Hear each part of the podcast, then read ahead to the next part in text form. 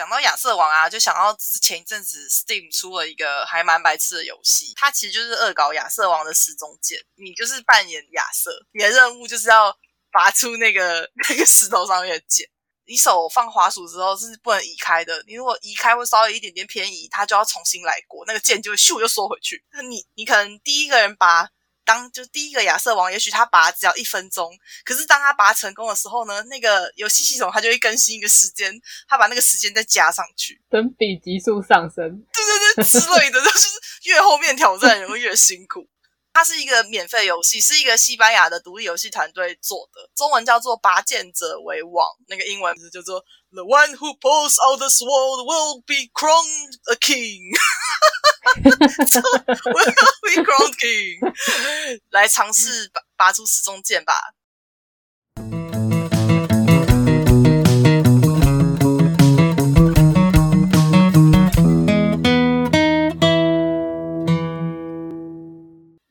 欢迎来到俗不可耐的有毒时间，这是分享本周热门话题及生活趣事的杂谈单元，并会推荐相关主题的各类作品。Hello，我是瑞。Hello，Sting。今天我们要去西方的魔法世界冒险啦！耶呼！那大家最近有没有去看《哈利波特》的新电影《怪兽与邓布利多的秘密》啊？那我虽然很喜欢哈利波特系列，但是怪兽这一系列我除了第一集之外，第二集就已经很很失望了。什么？所以我第三集应该就不会进电影院看了。我们不是还一起去看的吗？第一集？对啊，对啊，第一集我很喜欢，但是第二集到第二集就已经 为什么啊？为什么？我觉得它剧情有点失控。其实《哈利波特》本传系列我也觉得拍的不是很好，所以我好像电影也几乎都没有看。嗯，哦，好，那如果大家跟我一样没有打算要进电影院，或者是因为疫情的关系，所以不敢进电影院的话，那我今天还有很多很多的作品可以推荐给大家去看。哎，是一个替代的一个解渴方案哦，耶！没错。嗯啊，因为我中二时期其实就是一个奇幻小说的重度爱好者，有多重度？我大概书柜有两层，至少两层，可能有超过，都是奇幻小说，排开都是吗？天哪！没错，那所以我应该还蛮有资格来推荐的啦。那是什么时候开始读奇幻小说啊？其实。蛮早的，我最早的话比较标准的，就是大概小二、小三开始就看就看了。从从小二、小三就开始，有点吓我了。但是真正到重度沉迷是比较后来的。然后因为后来就是哈利波特了嘛。嗯，对对。哈利波特对我们这一代来说，其实应该都是很多人的奇幻入门啦。嗯，对，大概国中左右。没有没有没有，他在我们小学的时候就出版了。他那个时候是主角，大概也是十岁左右吧，十岁还是十二岁？就是他，他要进入魔法学校，小五、小小四、小五的时候，那时候跟我们的年龄是一样的哦，所以才会才会有爆瞬间爆红，在在小学生当中红起来。但他定位吧就是童书啦，其实，嗯嗯，那。它刚好差不多，前面几本几乎都是一年一本，所以对我们这一代人来说，真的就是有一种跟着他一起长大的感觉。追连载，一年一本就是追连载啊。然后，而且你的年龄层又跟他是一样的，比如说他越来越进入青春期啊什么的，那你就是刚好跟他差不多那个一样的困扰啊。升升高年级的时候，对对对。然后他又是学院嘛。哦哦，我喜欢学院风格，很很不错。我记得那时候还很流行测验，你是哪一个学院之类的，到现在都还是很流行哎，很流行，对不对？为了测出自己喜欢的学院，拼命的篡改答案。所以你觉得你是什么学院的？其实我一直很希望我被归到蛇院去，但是我每次分都是师院的人啊，就是格莱芬多的人。OK，对，呃，我觉得大家都会比较希望是师院或者是那个雷文克劳，就是雷文克劳跟格莱芬多。没有，我想要去，我想要去塞泽。我说大多数啦。那我自己的话，每次测都是赫夫帕夫。就是可爱的罐吗？是诶，是罐吗？是罐吗？搞不清楚是什么，好像是花嘛。那只生物啊，獾。那早期大家都对赫夫帕夫没什么好印象，觉得是一个呆呆的。没错，而且应该什么，就是一个边缘 边缘呆呆学院。就一直到怪兽与他们产地的那个大学长出来之后，大家才慢慢对这个 学院有改观。我们帕夫学院终于 有个代表作了。那我我有在玩《哈利波特》的那个手游，那我觉得他做的还不错啦。呃，他的设定是，就是哈利波特毕业十年之后，然后我们的角色是刚进入学校，所以就是哈利波特他们的学弟妹们。什么？这年龄操作？这年龄操作？对，然后也是一开始就是要选学院嘛，对啊，嗯，分类帽又被请出来了，没错没错，真蛮蛮有趣的是，就是你在玩那游戏的时候，你会发觉大家真的大部分的人好像真的会跟自己选的那个学院的风格会会蛮一致的。哦，真的吗？所以 你在里面也被分到了赫夫帕夫吗？没有，是自己选的，因为是啊，是你自己选啊，所以你还你选了赫夫帕夫。我还以为是用分的耶，他不是，我记得是有一个测验可以做，不是吗？哦，他是建议你而已。那游戏的话，它其实就是 random，就是随机的，random，它没有，他没有，并没有让你做测验，就是了。原来如此。只是大家其实会选的学院都还是会跟自己的性格比较类似，或是对啊，或是你期望成为的样子的人啊。选的学院跟剧情会有差吗？还是没差？没有差，没有差。我记得好像只跟住宿住宿的朋友有差，对不？哦，住宿就是你只能选跟跟自己同学院的人，对对，同学院的人住宿，对对对。我觉得它的主线剧情都还还算蛮不错的啦，然后它有一些呃细节做的也还蛮符合，就是我们这种老粉丝 会想要看到的内容，满足粉丝的心。嘿嘿，OK。好的，好，那来说说奇幻文学的根源，通常是来自远古神话跟民间传说。那大家在看奇幻小说的时候，应该会很常听到魔法师感叹说：“梅林的胡子啊，像哈利波特应该就有很多。”哦，对对对，没错。我一开始看其实看就是看不懂。那梅林其实就是来自那个 T. H. 怀特所写的《永恒之王》里面的魔法师。那这样讲，大家可能还会觉得说，到底是谁？我听都没听过。哼哼。那可是大家应该一定都有看过那个迪士尼的动画《时钟剑》。亚瑟王。对，亚瑟王他有个魔法的老师嘛，那个就是那个梅林。哦。永恒之王就是，其实就是我们耳熟能详圆桌武士亚瑟王传奇的全部的故事。时钟剑只是这个系列的第一集而已。这个故事它集结了英国的历史，然后还有民间的传说，所以有很多呃妖精啊、魔法师啊什么的。它算是第一个比较有系统的打造魔法世界的长篇类型的小说。那也为那种剑与魔法类型的奇幻小说奠定了一个很大的基础。这也是为什么后期的那个魔法小说通常都会视美玲为巫师的鼻祖。嗯嗯，那像这种以骑士冒险为主轴、魔法为辅助的那种奇幻类型呢，背景大多会是架空在中世纪的欧洲，可以说是很大程度的继承了那个浪漫骑士文学的那种风格，说大概十四、十五世纪的那一种。嗯嗯。但是奇幻文学真的蓬勃发展，其实是一直到《魔戒》三部曲之后，台湾也是在电影上映之后，出版社才有比较大量推出这些奇幻小说。觉得当初《哈利波特》问世的时候，其实反而没有带起这个风潮，它反而是比较多那种儿童文学。读者受众的年龄层也有差吧，而且那时候《魔戒》的翻译不是有一点，这样讲好吗？就是就是《魔戒》刚翻译成中文版书进来的时候，好像有点，也不是有点状况，就说个人翻译的风格有超译，有什么？就你能不能接受这件事情？好像是朱学恒吗？还是谁啊？其实《魔戒》很早就已经被翻译了。我其实早期买到是旧版的。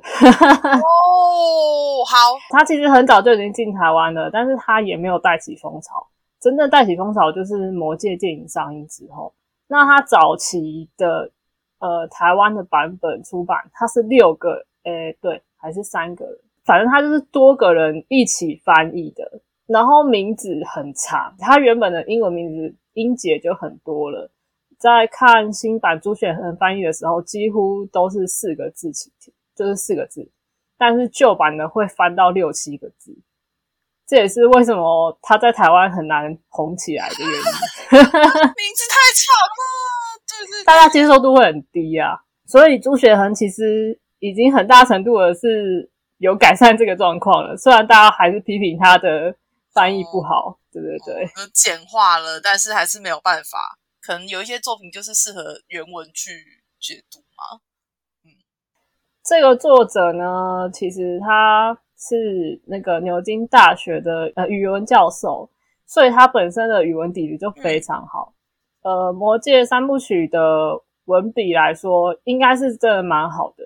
其实，因为即使他翻的好像没有很好，但是就是你跟很多我觉得小小说比起来，他的一些文句还是蛮优美的。然后还有很大量的诗歌在里面。那我最早接触的其实就是《魔戒》前传，然后甚至比《哈利波特》还要早，就是差不多小二的时候。那时候看其实有点累，因为因为它的就是它的复杂性比较高一点，所以那时候陆陆续续看了很久。诶以小二生来说，看那个有点困难，我大概看到三年级才把它看完。我很意外，你小二就开始看《魔戒》这件事情，这真的有吓到我。我那时候也不知道他是《魔戒》，因为他写的是《哈比人》，呃，《哈比人历险记》，所以我也没有意识到它其实是《魔戒》前传。是电影出来之后，看到一半，突然觉得这个戒指的叙述好好眼熟。这个剧情怎么那么熟悉？对对，因为他在描述说那个戒指戴上就会隐形嘛。那在前传里面，这其实只是中间一个很小的篇章，但是我对这个印象很深刻，对，然后我才会回去翻说，哦，作者是同一个，然后它应该是一系列相关的。那电影上映的时候，应该虏获了不少人的心吧？那个勒狗拉斯的精灵，有有很多人就是冲着那个盛世美颜去的，精灵族都好 美。精灵族为什么都会都是就是很像那个出淤泥而不染，充满神圣纯洁气息啊！你看，金发飘飘，耳朵尖尖，然后很纤细，皮肤很白，对啊，就是设定上就是这样。美女讲到精灵，我都会想到是那种精灵射手的那个形象，就是脑子里现在想到的也是勒勒狗拉斯拉剑的那个，但是 帅气的身。但是我小时候看前那个前传的时候。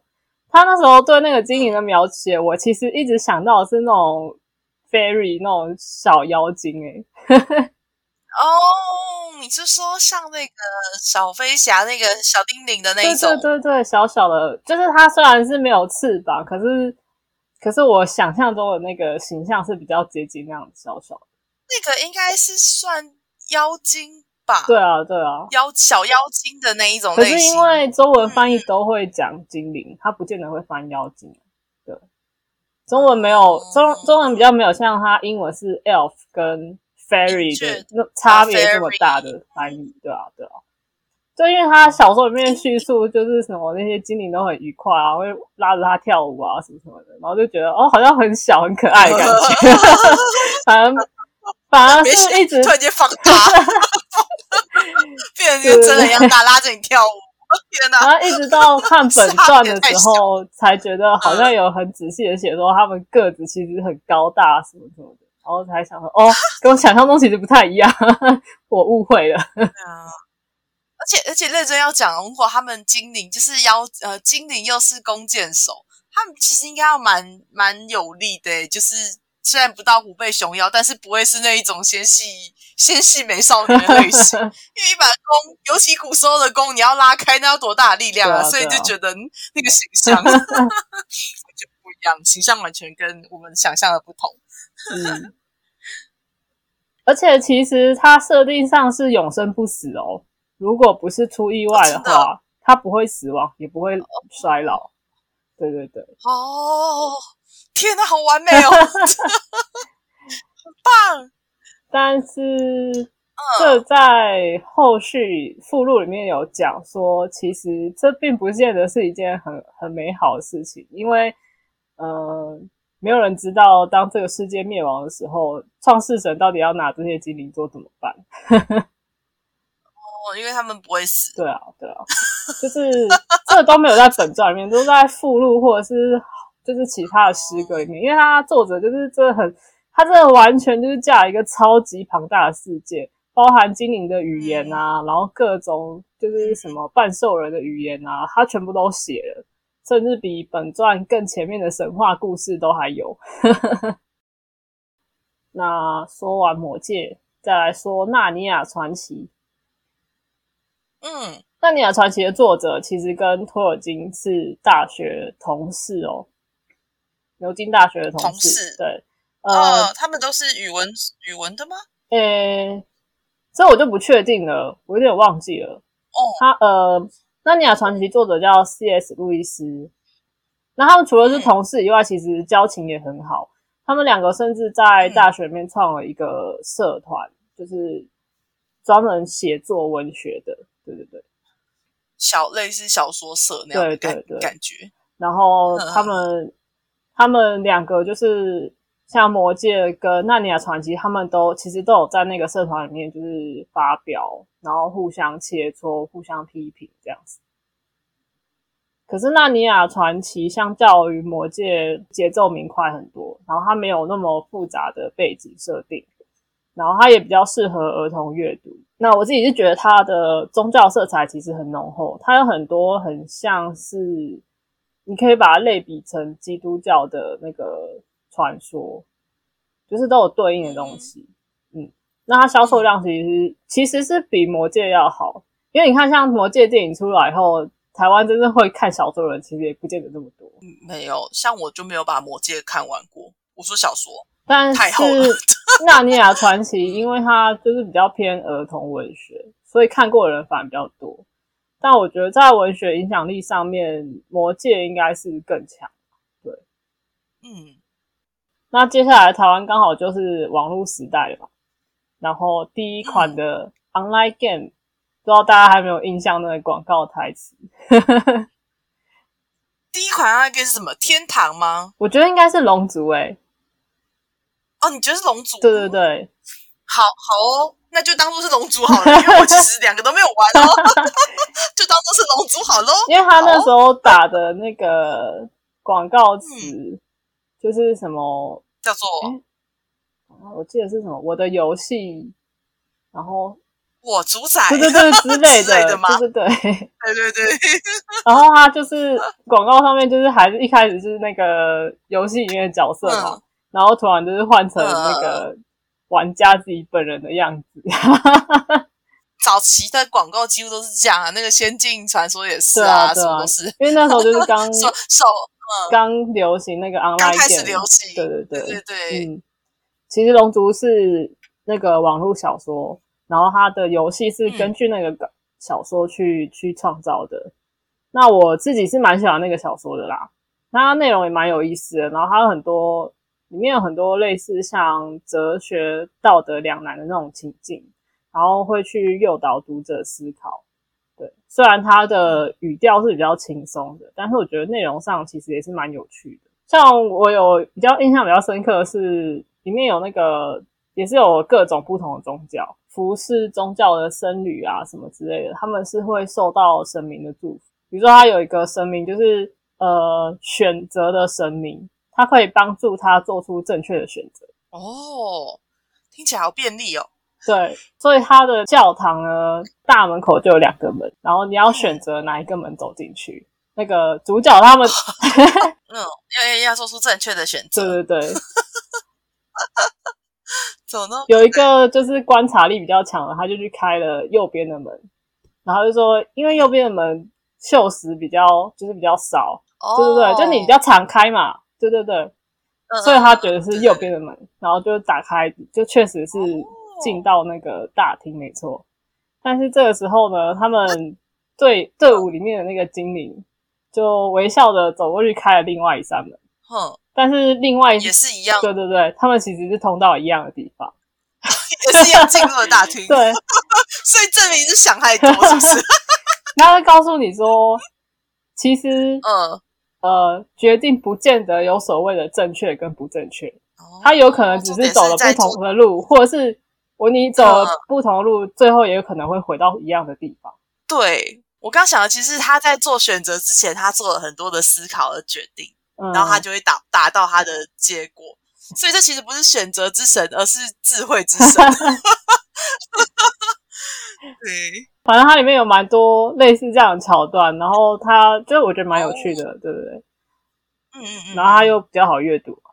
再来讲电玩的话，还有一个最近很红的，应该也不算最近的，应该有一年的，叫奥数。它是它它刚好相反，它是电玩先。然后最近才被拍成动画影集，呃，他是英雄去年的时候英雄联盟嘛，英雄联盟 L O L 对。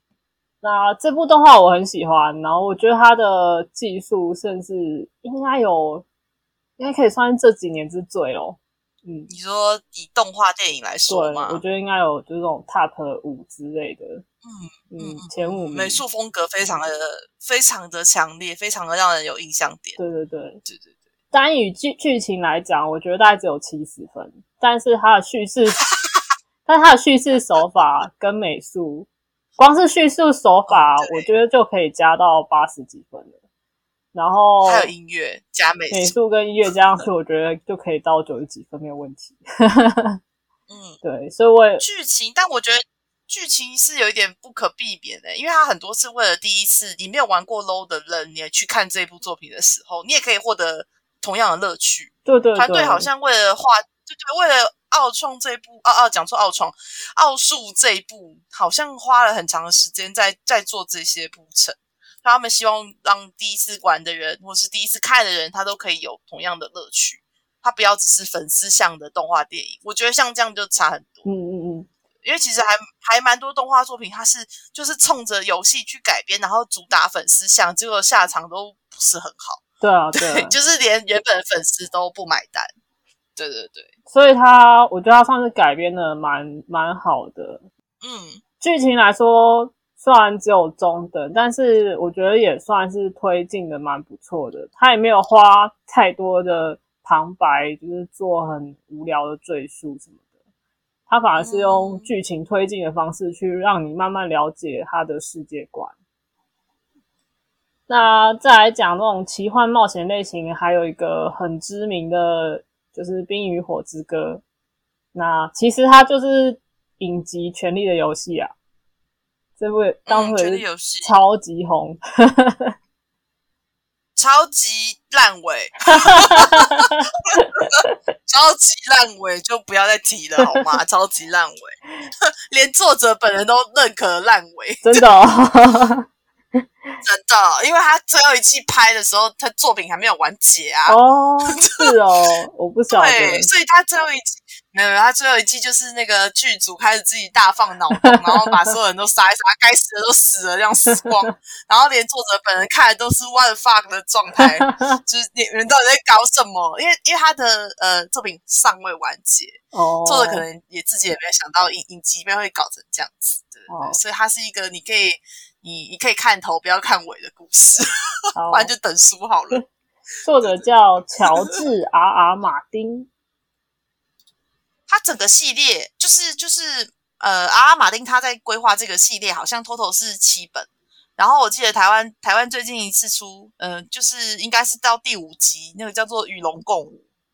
因为我我其实对奇幻文学，我非常喜欢一个。一个种族就是龙族，我只要跟龙有关的，我都会去多看两眼。OK，所以那时候 那时候其实对对，其实是在书店翻到的哦，与龙共舞，我要看。就是一个很奇怪的，我要看，然后回头去看，对对对，哦，就那一一看就是呃，对，你看呃，他那个岭岭东微风好像原本说二零一八要出，到现在也还没有看到身影。嗯，他平均大概五到六年才会出一本，所以我希望他四十，就是在我四十岁以前，他可以完结。但是看起来好像有点难。对啊，看起来好像有点难。对对对，好，那嗯，还有一部很经典的，但是台湾没有那么有名，叫做《时间之轮》，是罗伯特·乔丹写的。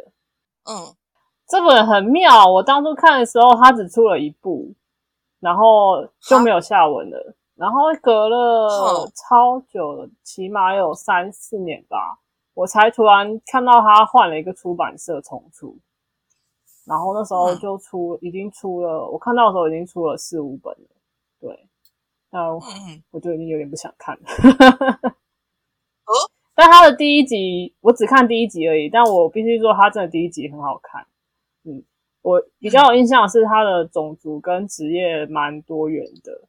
呃，还有一个蛮特别，是女生有呃女生有一个特别的职业叫两仪师，有点像嗯预言师、女巫的那种感觉，而且他们是有组织性的。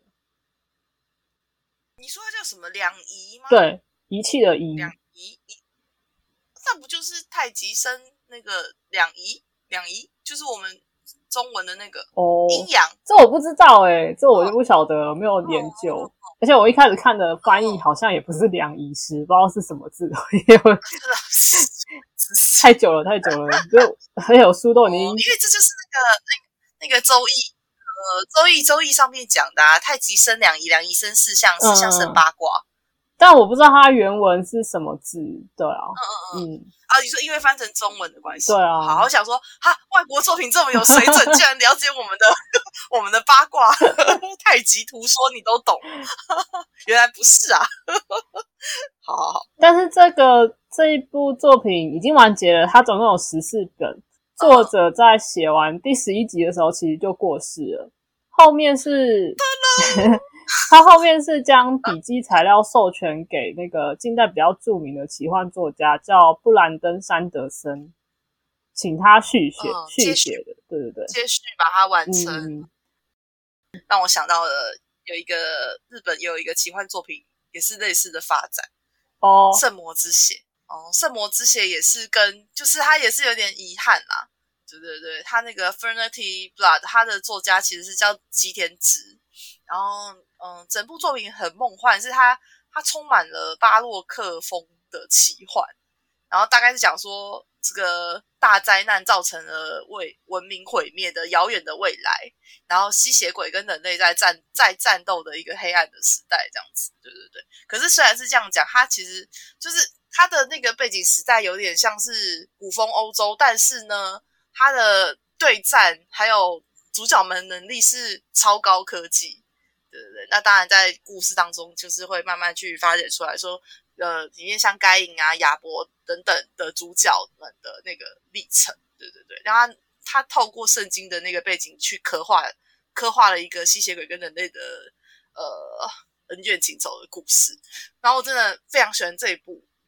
可是就是吉田直在二零零四年的时候就是因病去世了，然后他的作品也就是没没有完成啦，对对对，很可惜。